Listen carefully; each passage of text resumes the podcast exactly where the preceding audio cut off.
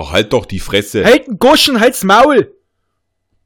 So, mit diesem tollen Einstieg begrüßen wir euch zu unserem kleinen neuen Podcast-Projekt Die dritte Macht, der deutschsprachige Fan Barry Roden Podcast. Ich bin euer Kosmokrat Raphael. Ihr kennt mich vielleicht schon vom Popschutz-Podcast und ein paar Mal kleinen Sprechern, äh, Einsprechern bei dem Grauen Rat, beim Festival, im Sumpf-Podcast, im Nerdizitmus und bei mir ist unser kleiner Chaotarch Basti. Ich, bin- also ich bin noch immer die Ruhe in Person, Chaos. Also, das, das, das, das, sowas verbitte ich mir. Ja, genau, das geht so nicht. Das sage ich meinem Anwalt. Der ruft deinen Anwalt an. Hm. Was machen die dann? Die kriegen, trinken Kaffee, oder? Ich weiß nicht. Hast du einen Anwalt? Äh, keinen festen. Ja, ich habe auch erst einmal einen gebraucht. Aber egal. Vielleicht werden wir ihn bald öfter brauchen. Hm. Wie gesagt, wir haben uns letztens zusammengefunden in einer Folge Far Cry und viel Lärm um nichts in einem anderen Podcast und dabei ist uns die Idee entstanden. Wir wollten eigentlich nur eine Folge zu Perry Road machen, machen wir gleich einen ganzen Podcast draus. Und ja, jetzt sind wir dabei. Und wir haben uns ja gedacht, vorhanden, ne? ja, es, weil wir haben uns gedacht, womit fangen wir an? Was machen wir? Und wir kamen auf die kleine, aber feine Idee, was ganz Überschaubares zu machen. Einmal alles zum Mitnehmen. Genau. Chronologisch durch. Vom Anfang bis zum bitteren Ende. Das Problem an der Geschichte ist ja, dass das Ganze kein Ende hat. Sprich, es ist eigentlich mehr eine never-ending Story. Ja, ihr seht schon, wir müssen ein bisschen länger leben, um das, glaube ich, zu schaffen. Aber kleine Ziele kann jeder. Wir haben uns gedacht, wir nehmen uns die Silberbände vor Ach, mein Zellaktivator macht mir da Hoffnung. und besprechen die Stück für Stück wieder. Wir sind also kein Rewatch-Podcast, wir sind ein Re-Read-Podcast. Spoiler sind inbegriffen. Wir gehen davon aus, dass jemand, dass ihr das bei Büchern, die schon über 50 Jahre alt sind, kennt. Trotzdem vielleicht auch nicht schlecht für Leute, die äh, mit den Erstauflage dabei sind, damit die auch mal ein bisschen lebendiger erzählt kriegen, was in den letzten Jahrzehnten überhaupt passiert ist. Wir werden uns aber auch mit ein paar kleinen Nebensächlichkeiten beschäftigen, wie zum Beispiel in der nächsten Folge mit dem tollen Film SOS aus dem Weltall. oh, Backe. Oder wie der italienische Titel übersetzt heißt 4, 3, 2, 1, Tod. Jetzt die Stimmung oder, oder wer stirbt in, nach fünf Sekunden? Ich weiß nicht, im, im Italienischen ist das mehr ein Agenten-Thriller. Ist doch auch schön. Oder mit Bereichen der Technik etc. pp. Aber jetzt stellen wir uns erstmal noch ein bisschen weiter vor. Und ich stelle Basti dir jetzt mal direkt die Frage, wie bist du zu Perry Roden gekommen? Oh, das ist äh, schwierig zu beantworten. Wobei ich, naja, also ich so richtig direkt erinnern, wann ich den ersten gelesen habe, weiß ich gar nicht mehr. Aber ich hatte vor Urzeiten mal eine Fernbeziehung und da bin ich eigentlich ewig Zug gefahren und da bot sich das immer an, die am Bahnhof einzusammeln, weil das war auch immer so ein Heftchen, eine Zugfahrt, das passte ganz gut. Aber so richtig von vorne, oh, ich weiß gar nicht, wann ich mal, ich glaube, den Silberband, den ersten, also die dritte Macht, habe ich gar noch bestimmt fünf, sechs Mal gelesen. Aber so richtig hängen geblieben bin ich jetzt erst seit kurzem wieder. Ich weiß nicht, wer daran schuld sein könnte. Ich auch nicht. Äh, keine Ahnung. Ja. Wie alt warst du da ungefähr? Das erste Mal Silberband, da war ich keine Ahnung, das war um eine Konfirmation rum, 14, 15, also relativ spät. Ja, bei mir war es sogar noch ein bisschen später. Ich war so um die 16 rum, erste Mal Schulpraktikum. Und es war hm, bisschen langweilig. Und der eine Kollege dort hat halt die Dinger in der ähm, ersten und in der vierten Auflage immer noch in der Pause gelesen. Und ich als alte Leseratte habe mir irgendwann gedacht so, oh ey, du brauchst irgendwas, um hier die Zeit zu überstehen. Und habe mal gefragt, ob ich reinschmökern durfte. Sind ja, falls es wirklich Leute gibt, die es nicht wissen sollten, Perry Roden sind ursprünglich kleine, dünne Groschenromane. Ja. Hat allerdings relativ wenig mit sowas wie Rosamunde Pilcher und Alpenglühen zu tun, sondern es ist wirklich eine fortlaufende Handlung über mehrere, äh, ja, mehrere Hefte hinweg und sogar eigentlich mehrere Jahre. Ich wollte gerade sagen, eigentlich hast du immer ein, zwei Jahre für so einen Zyklus. Ja, genau, ungefähr so ein halber Zyklus, Mini-Zyklus, 50 Hefte, ungefähr ein Jahr. Dann klein, normaler Zyklus, 100 Hefte und es gibt auch welche, die gehen insgesamt über 300 bis 400 Hefte. Also hat man ein bisschen was zu tun. Ja, und das war auch bei mir eigentlich immer das Problem, so dieses Reinkommen. Weil wenn du so mittendrin anfängst, klar, du, die Hefte an sich kann man auch einzeln lesen oder auch mal so ein paar. Aber so, man möchte ja dann doch so die ganze Hintergrundgeschichte wissen und wissen, wie es eigentlich überhaupt so weit kam. Und dann hatte ich immer so das Problem so, hm, wir sind jetzt bei Band, keine Ahnung, 2800, schlag mich tot, die holst du doch im Leben nicht mehr nach. Ja, das schreckt schon so ein bisschen ab. Richtig. Deswegen wurden irgendwann die Silberbände gedruckt, wo immer so ein paar Rom wichtige Romane zusammengefasst wurden, ein bisschen Füllmaterial geschrieben wurde, sodass man sich wirklich nochmal die ganz alten Geschichten zu Gemüte führen kann. Die sind immer so 300, 400 Seiten lang. Wie der Name schon sagt, Silber eingebunden. Ich weiß nicht, wie es jetzt ist. Meine Version, meine alten, die haben noch vorne so ein schönes Hologrammcover drauf. Und das Schöne ist, die sind fast nicht von der Wortwahl angepasst. Also es sind doch die gleichen alten schrägen Begriffe drin wie früher, weil ähm, zur Erklärung für Leute, die es wirklich nicht wissen sollten, Perry Roden spielt Anfang der 70er, genau genommen 1971. Die Serie wurde allerdings 1961 gestartet und spielt daher aus der damaligen Sicht noch gesehen in der Zukunft und die Vorstellungen, die die von der Zukunft hatten, sind nicht so ganz eingetroffen. Ja, und man, man merkt halt auch beim Lesen, wie die sich die, so die Zukunft vorstellen und wie sie sich da auch die, die Raumschiffe vorstellen. Das ist alles schon so ein bisschen niedlich. Ich meine, die speichern Informationen auf, kleinen Plastikstreifen und äh, programmieren die Roboter, indem sie jedem dieser Roboter einen so einen Plastikstreifen da reinstecken.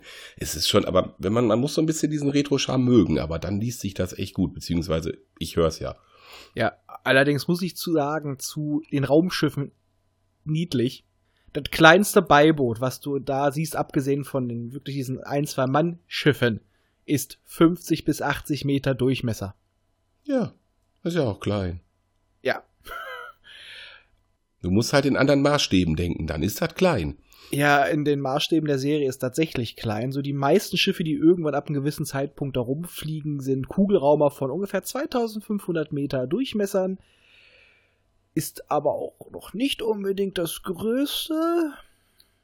Für die Nö. Kenner der Geschichte, es gibt irgendwann ein Schiff, genannt die Old Man, das Ding wird in Lichtsekunden gemessen. Ja, das ist ja eigentlich mehr ein Träger, ne? Ja, aber es ist ein Schiff, es fliegt. Ja, ja, aber es, es kann sich ja theoretisch aufteilen. Kann die Sol auch, ist auch ein Schiff. War auch ein Trägerschiff. Ich wollte gerade sagen, ist auch ein Trägerschiff. Und die 2500 Meter Schiffe sind auch Trägerschiffe, aber das führt jetzt ein bisschen zu weit. Meinst du? Vielleicht. Naja, das könnte sein. Ja, aber auf jeden Fall ähm, merkt man halt direkt, wenn man so die, die ersten Sätze liest, dass es auch äh, zeitig damals noch, noch akut war. Also man, man merkt sehr stark die, die, äh, die Ver Verbindung zu den, zu den ganzen kalten Kriegssituationen, die auch in den Romanen so ein bisschen wieder gespiegelt werden.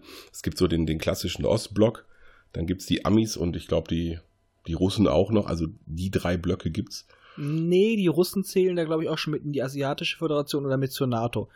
Weil du weißt ja. doch, die sind doch im Roman, bilden sie die dritte Macht. Ja, aber es wird halt immer im Vorfeld von diesen drei, äh, von diesen drei äh, gegnerischen Parteien gesprochen. Ich meine, es sind zwei, aber das können wir dann nochmal bei der Buchbesprechung Ich wollte gerade sagen, das machen wir dann, wenn wir soweit sind. Genau. Ja, aber wie gesagt, es ist immer deutlich durch den Zeitgeist geprägt es ist gerade noch die ersten Bände sind sehr pseudowissenschaftlich, es ist alles sehr, sehr genau, wird seitenweise aufgezählt. Wie groß ist es denn? Und natürlich, sie gehen davon aus, alles wird mit Atomen betrieben. Natürlich. Kleine Atomreaktoren. Wie auch sonst, ne? Richtig. Wie hast du dir in den 70ern die Zukunft vorgestellt? Da waren ja so, das war ja so der Atomaufschwung. Aber jetzt eigentlich noch mal ein bisschen dazu, wir haben es das schon angekratzt, aus welcher Zeit das kommt. Und die Serie wurde erschaffen von Clark Dalton, was allerdings auch nur das Synonym für einen deutschen Autor ist. Und zwar für Walter Ernsting, der ursprünglich als Übersetzer gearbeitet hat und seinen ersten Roman UFO am Nachthimmel verkaufen wollte, aber der Verlag, bei dem er es unterbringen wollte, der wollte keine deutschen Autoren haben. Also hat er so getan, als ob er den Roman übersetzt hat und hat das unter dem Pseudonym Clark Dalton veröffentlicht. War halt in der Anführungsstrichen noch recht nahe Nachkriegszeit damals, 55, für ihn auch eine etwas sinnigere Entscheidung, einfach sich als Ami auszugeben. Und der andere Autor, der mit dabei war, Cher, der auch einigen Leuten von Raumpatrouille, äh, die Abenteuer des schnellen Raumkreuzers Orion bekannt sein dürfte. Und die beide haben damals die Serie Perry Roden, die große Weltraumserie, aus dem Boden gestampft. Sollten ursprünglich 30 bis 50 Hefte werden. Über mehr haben sie sich keine Gedanken gemacht. Ja, und sind ein bisschen mehr geworden. Das ist auch ganz gut so. Momentan ist die Serie irgendwo bei 2950 und ein paar zerquetschten. Also es kann man nehmen. Ja, und da habe vor allen Dingen ich so als, als Silberbandleser bzw. Hörer habe da ja den Vorteil, die sind jetzt, wenn ich mich nicht ganz verschätzt habe, glaube ich, jetzt aktuell erst bei, bei 1000, 1100, glaube ich, die sie insgesamt jetzt in die Silberbande zusammengefasst haben. Und ich glaube, allein um die dann äh, mal aufzuholen, brauche ich schon keine Ahnung wie viele Jahre. Und bis dahin sind ja etliche nachgekommen. Das ist halt wirklich so eine, so eine Geschichte für Leute, die sich denken, boah, was fortlaufend, das wäre schön. Da geht hier nicht der Stoff aus. Definitiv nicht. Also ich bin auch immer mal wieder durch andere Umstände, durch die Ausbildung, ähm, ja, viel, viel medizinischer Kram zu lernen. Da hatte man wenig Zeit zu lesen. Ist man drei Jahre raus und dann halt wieder mal schnell eingestiegen. Es geht. Also es gibt halt immer wieder, wenn ein großer Zyklus zu Ende ist oder beziehungsweise so alle 100 Hefte äh, sind immer gute Marken und wenn wieder ein ganz großer Zyklus durch ist, steht auch immer wieder dran, perfekter Einstieg, äh, Einstiegspunkt weil dann gab es vielleicht wieder einen kleinen Zeitsprung oder ähnliches und dann kann man da auch wieder leichter einsteigen. Dann gibt es wieder so ein bisschen Exposition, wo alles ein bisschen erklärt wird, weil äh, keiner hat natürlich Bock, alles nachzuarbeiten. Aber wenn man erstmal drin ist, kommt man eigentlich fast nicht drum rum, einfach auch wissen zu wollen, wo es herkommt. Richtig, das war ja auch der Knackpunkt bei mir. Und dann denkt man sich, ja, meine Güte, das sind zwar keine Ahnung, 3000 Hefte, die du noch nachzuholen hast, beziehungsweise ein paar davon kennst du ja schon, aber unterm Strich, ja, mein Gott, warum nicht? Eben vor allem, wie gesagt, dieser alte Retro-Charme macht's halt echt aus. Also, ähm, das kann man echt mitnehmen. Ja. Und die Geschichten, ja, wie gesagt, man, man merkt ihnen halt an, aber trotzdem haben sie teilweise nichts an ihrer Brisanz teilweise auch verloren. Also, ähm, ich sag ja nur so momentan etwas gefährliche, verrückte, machtgeile äh, Machtinhaber. In gewissen Blöcken haben wir ja momentan auch wieder. Wir wollen keine Namen nennen, aber der eine ist orange und der andere lässt sich nackt auf Pferden fotografieren. ja. Wobei mich das bei dem Orangen auch nicht verwirren würde, wenn er das zweite genannte auch tun würde.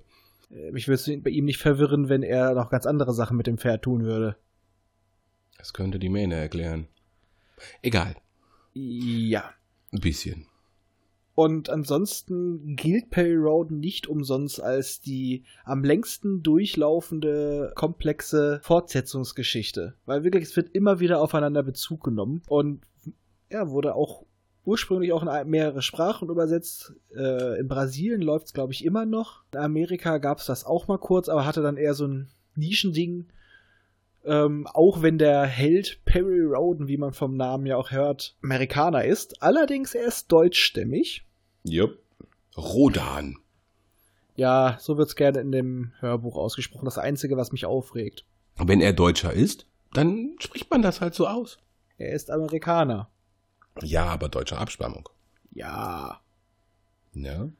Trotzdem. Wobei, wobei man da noch mal dazu sagen muss, ähm, die ersten Silberbände, ich habe jetzt gerade vergessen, wie der Sprecher heißt, ähm, die sind ultra genial gelesen. Das Problem ist, glaube ich, so mit 50, um die 50 kurz danach, da wechseln sie, glaube ich, den Sprecher. Da bammelt es mir ein bisschen vor, weil das ist auch wirklich sehr angenehm zu hören. Also er verleiht auch jeder, jeder Person so ein bisschen seine, seine eigene Stimmfarbe und so ein bisschen Geräuschkulisse macht er auch nebenbei. Ah, wie heißt er denn jetzt, Raffi? Hilf mir doch mal. Mal, ich hab's jetzt auch nicht, aber ich kann es dir gleich sagen, weil ich höre das Hörbuch ja momentan selber. Ein kurzen Augenblick. Du, du, du, du, du, du, du. Ist ja auch egal. Wenn es mir einfällt, sage ich es gleich. Hm, warte. Ja, jetzt will ich Äh, wissen. Josef Tratnik. Ja. Jetzt, jetzt wo du sagst, fällt es mich auch wieder ein. Er ist auch eigentlich ein etwas bekannterer äh, Sprecher für sowas, aber ich muss sagen, seinen Namen habe ich auch nicht so im Kopf, weil er ist nicht gerade einer meiner Lieblingssprecher. Also ich finde ihn halt ein bisschen langweilig. Ich finde, der passt da super zu. Ja, äh, ja, ja. Also ich hatte, ich hatte schon, schon Hörbücher, wo mich die, die Geschichte an sich echt gepackt hat, aber der Sprecher mich einfach nicht gecatcht hat. Also ich formuliere es mal so, er ist ein handwerklich guter Sprecher. Mit einer sehr angenehmen Stimme. Ja, aber ich bin da mittlerweile ein bisschen verwöhnt. Äh, ansonsten nochmal ein kleiner Side-Fact. Wofür ist Perry die Kurzform? Ja, da fragst mich jetzt was. Nicht so wie bei Scrubs für Parsival, Oh ja. für Peregrinus. Ach du Scheiße, würde ich auch Perry heißen wollen. Ja, dachte ich mir auch. Er ist der namensgebende Held, Jupp. aber es gibt ja noch andere wichtige Helden in dieser Geschichte. Seinen besten Freund Bully. Genau, der sich bis zum Schluss durchzieht. Reginald Bully Bull. Neben Perry Roden der einzige, der die komplette Hypnoschulung genossen hat. Zur Erklärung, für Leute, die es wirklich nicht wissen. Kappe auf, paar Sekunden warten, ich kann's. Ja, so Matrix-Style. Ja, so ungefähr. Ich kann jetzt Kung Fu. Ja. Und er ist immer, während Perry der, der Träumer ist, der in ganz großen kosmischen Bahnen denkt, ist äh, Reginald Bull immer derjenige, der ihn so ein bisschen auf den Boden der Tatsachen zurückholt. Er ist so ein bisschen der, der lustige Typ, der eher so noch ein bisschen mehr Mensch geblieben ist. Und der impulsive Gegenpart. Ja. Also Perry ist manchmal äh, zu logisch, beziehungsweise später ist er einfach schon zu abgehoben. Denn, ähm, ja, also den würde man unter gewissen Umständen als sozial gestört manchmal einstufen, glaube ich. Und er ist sofort Umschalter. Und Risikopilot. Ja. Und hat einen Sohn, der ist sportlicher Student. Und seine Familie kommt aus Oberbayern. Das macht's noch viel schlimmer. Ja, das stimmt. Aber wie gesagt, sein Sohn ist ein sportlicher Student. Oder wie war das? Nein, das hat, äh, das hatten wir wegen was anderes. Das war wegen, ähm, na, Jan Tenner. na, ja, aber wie hieß er nochmal? Ach ja. Dr. Ja. Manoli, Genau. der einer der anderen bei, äh, drei Leute, die mit Perry das erste Abenteuer erleben. Der ist Arzt, Offizier der Space Force und er ist Geologe. Bastis Antwort war darauf, ja, und der Vater eines sportlichen Studenten der Physik. Ja, das äh, bot sich so an. Ich meine, das hätte das Gesamtbild einfach noch komplettiert. Genau. Wen haben wir denn noch so an, an interessanten Persönlichkeiten, die da vielleicht noch zugehören, die man noch so vorstellen könnte? Ja, auf jeden Fall die, die wir auch beim nächsten Mal in der ersten, Fol ersten Folge über den Roman machen. Flipper. Der vierte Mhm. Mann, der mit ihnen bei der ersten Mission dabei ist. Weil die Geschichte beginnt ursprünglich damit, dass diese vier Jungs mit einem neuartigen Rakete Der Stardust. um den Mond rumfliegen sollen, sondern auch dort landen. Und da sind, befinden sie sich gerade im Wettkampf mit der Asiatischen Föderation. Und die beiden sind noch mit dabei. Der Flipper, der scheidet relativ früh aus. Wer noch wichtig ist und erst später dazu kommt, ist Gookie, Mhm. ein sogenannter Mausbiber, auf den wir aber später noch zurückkommen. Diverse Mutanten, Homer G. Adams. kleine Gurken ähnliche Wesen. Aber ähm, ich würde mal sagen, wirklich die vier sind für die ersten Geschichten am wichtigsten. Der Rest würde ein bisschen weit vorausgreifen. Ja, vielleicht sollte man noch, obwohl das könnte man dann auch direkt mit dem ersten Roman aufgreifen, was denn genau auf dem Mond, wie das überhaupt zustande kam, dass er da jetzt in die großen galaktischen, ja, wie sagt man, äh, Begebenheiten mit einbezogen worden ist. Ja, also formulieren wir es mal so, sie treffen dort auf Außerirdische. Notgelandete Außerirdische sind aber nicht die aus Independence Day, sondern es sind äh, ja, langhaarige, weißhaarige Hippies, die Arkoniden. Mit einer Antriebsstörung. Im doppeldeutigen Sinne. Und äh, ja, manche sind auch ein bisschen aggressiver, manche sind ein bisschen kränklicher. Auf jeden Fall eine hochstehende, aber langsam degenerierende Kultur. Und im Gegensatz dazu die massiv von sich eingenommenen, unreifen, aber dafür mit Tatendrang erfüllten Menschen oder wie sie Perry Roden ab dann nur noch nennt, seine Terraner. Mhm. Oder wie Thora sagen würde, eine Rasse von Wilden. Ja, oder Affen. Ja. Oder, sehr äh, nett gesagt, Kreaturen. Und da hat Basti jetzt auch schon einen Namen äh, fallen lassen. Tora. Eine der Arkoniden. Eine weißhaarige, rotäugige Schönheit mit rassigem Temperament. So kann man das ausdrücken. Ja, es war sehr positiv ausgedrückt. Ja. äh, die auch ein langer beibehaltener äh, Teil der Geschichte sein wird. Und der etwas reifere, ruhigere Part Crest. Das ist eigentlich so das Einzige, was man von, den, von der Besatzung des Schiffes kennenlernt. Ja, jedenfalls im positiven Maße. Aber wie gesagt, das, dazu kommen wir dann wirklich, wenn wir das Buch besprechen. Allerdings, wie gesagt, diese Figuren tauchen öfter aus. Und äh, viel später eine Ent Entität mit einem homerischen Lachen, das tatsächlich auch schon im ersten Buch auftaucht, ist mir jetzt aufgefallen. Echt? Ja, es kommt einmal diese Szene, wo dann nur geschrieben wird, es war ihm, als wenn er ein lautes Lachen hörte. Das wird danach nicht wieder angesprochen, aber. Das habe ich ja komplett überhört. Ja. Aber die, wie gesagt, die ersten 50 Bände, die standen ja schon fest. Oder ersten 30 bis 50 Bände. Und da taucht ja jemand auf, der auch ein wenig homerisch lacht. Das ist nicht der Weihnachtsmann. Der verrückte Professor. Ach nee, das war schon wieder was anderes. Professor Zweistein? Ja, ich weiß auch nicht. Was gibt's denn noch, was du meinst, was man jetzt einfach nur im Groben dazu sagen müsste, weil wir tendieren eh schon dazu, die ganze Zeit zum ersten Band abzuschweifen? Ja. Generell. Die Serie hat viele, viele Wandel in den ganzen Jahrzehnten durchgemacht. Anfangs war sie ziemlich militaristisch. Mhm. Danach wurde sie recht esoterisch. Zwischenzeitlich fand ich es auch schon wieder fast so ein bisschen depressiv. Dann ging es so ein bisschen in die rebellische Ära. Sie ist immer ein Spiegel ihrer Zeit. Was man der Geschichte auf jeden Fall nachsagen kann, das wird immer größer. Ja. Irgendwann ist es, ist es so größer, fliegt, geht's mit seinen Flügelhüfen, fliegt dann zum Rewe und frisst alle Öff. Deswegen mussten sie irgendwann auch mal downgraden, weil die haben sich ja auch damals, glaube ich, nicht gedacht, dass ihre Serie mal so, so lange laufen wird. Nein, da hat keine Sau mit gerechnet, in der, in der Form auf jeden Fall nicht. Ja. Jetzt mittlerweile sind die Köpfe dahinter sind selber Fans, ursprüngliche Fans der Serie. Wir können ja mal kurz noch was erzählen, wie diese Serie an sich erschaffen wird. Es gibt eigentlich immer so eine große Konferenz, wo alle Autoren quasi ihre Ideen einwerfen. Und dann wird von einem Exposé-Autor wird dann so ein grober Handlungsverlauf geschrieben, wo auch gewisse Punkte festgesetzt werden. Und danach muss ich da, daran muss ich halt von den Autoren gehalten werden. Und der Exposé-Autor teilt halt auch immer den unterschiedlichen Autoren zu. Also es sind halt immer mehrere Autoren, die das schreiben, weil wirklich sonst könnte keiner diesen wöchentlichen Rhythmus halten. Das ist wohl wahr. Das ist schon ein bisschen too much für einen alleine. Ja. Was gibt's noch? Es gibt diverse Spiele davon, Rollenspiele, Kartenspiele, Computerspiele. Sollte auch mal eine Serie geben, beziehungsweise Filme, damals von MMI, also Me, Myself and I.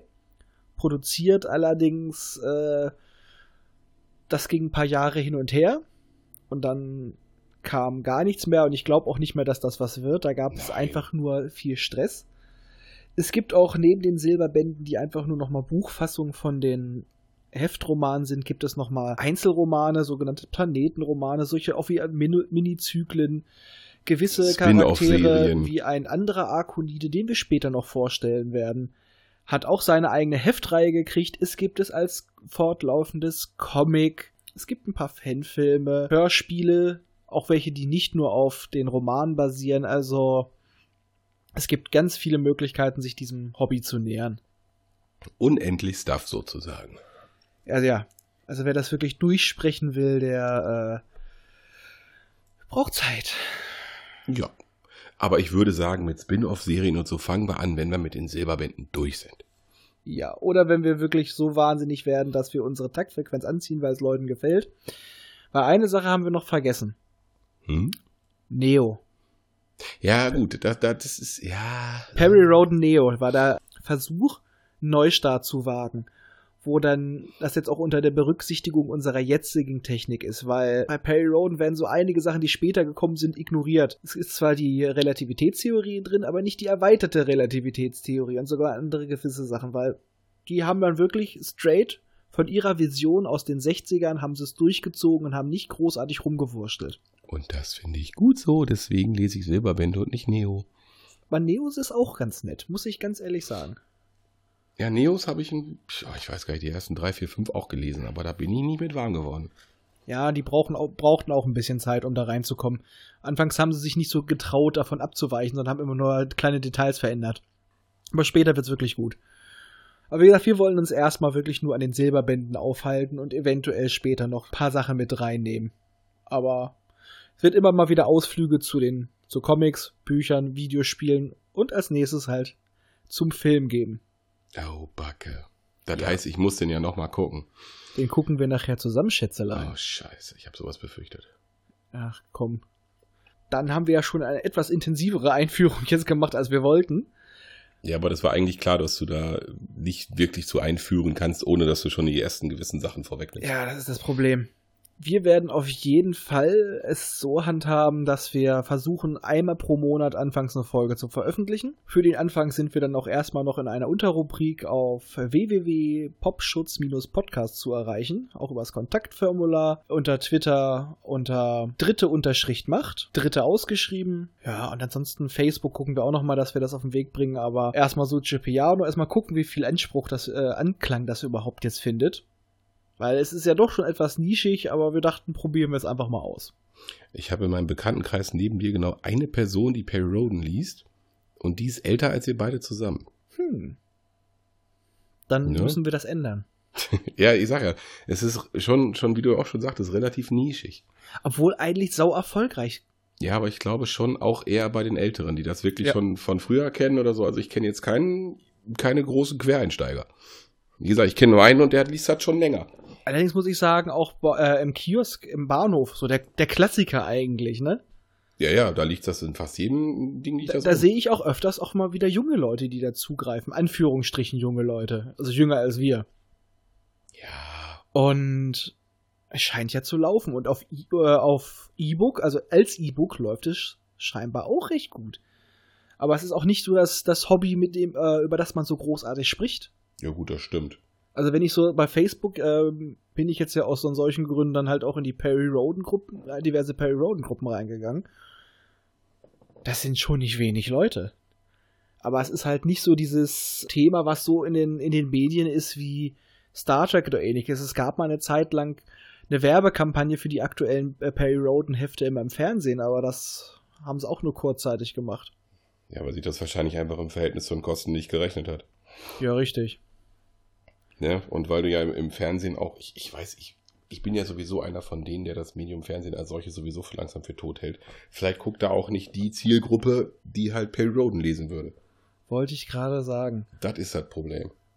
Weil es ist im Endeffekt das, was wir äh, heutzutage alles von den Serien auf Netflix und Co. erwarten. Eine fortlaufende Handlung. Richtig. Das ging halt früher beim Fernsehen nicht, weil da musstest du auch dafür sorgen, dass die Leute, die diese Serie, äh, die Folge davor, die verpasst haben, müssen die ja trotzdem mal einen Anschluss haben. Das hast du ja bei, bei, Star- bei Star Trek schon gesehen, wenn du den Handlungsbogen zu groß baust, geht das Ding unter, obwohl es gut ist. Ja, ist, ja, stimmt. Bei Enterprise. Zum Beispiel. Aber, naja, aber das Problem war halt auch bei den Romanen ursprünglich, die erschienen jede Woche. Wenn du da einen verpasst hast, musstest du den aufwendig nachbestellen. Hast natürlich ein bisschen höhere, Frequ äh, eine größere Möglichkeit dran zu kommen als beim Fernsehen, aber es gibt auch Hefte, die ich nicht gekriegt habe. Da es jetzt aber wirklich die kompletten alten, ab der Nullnummer, als EPUB-Dateien für ein Kindle etc. gibt, ist das Problem gelöst. Die kann man sich schön in 50er Blöcken kann man die sich kaufen oder auch einzeln und kann die dann durchschmökern. Finde ich total geil. Richtig. Und Silberband kostet, glaube ich, in der Kindle Edition einen Zehner. Wenn mich da nicht alles täuscht. Wobei man dazu sagen muss, bei Audible, wenn man das jetzt äh, in, im Abo macht, kosten dich da die Hörbücher auch nur einen Zehner. Also es ist jetzt nicht exorbitant teuer. Ja, ich, ich mache es momentan, hole ich es auch. Ich habe sie zwar noch hier, aber neben der Arbeit, weil ich ja noch ein bisschen andere Podcast-Projekte noch betreibe, höre ich mir die Bücher, die wir besprechen, auch primär an.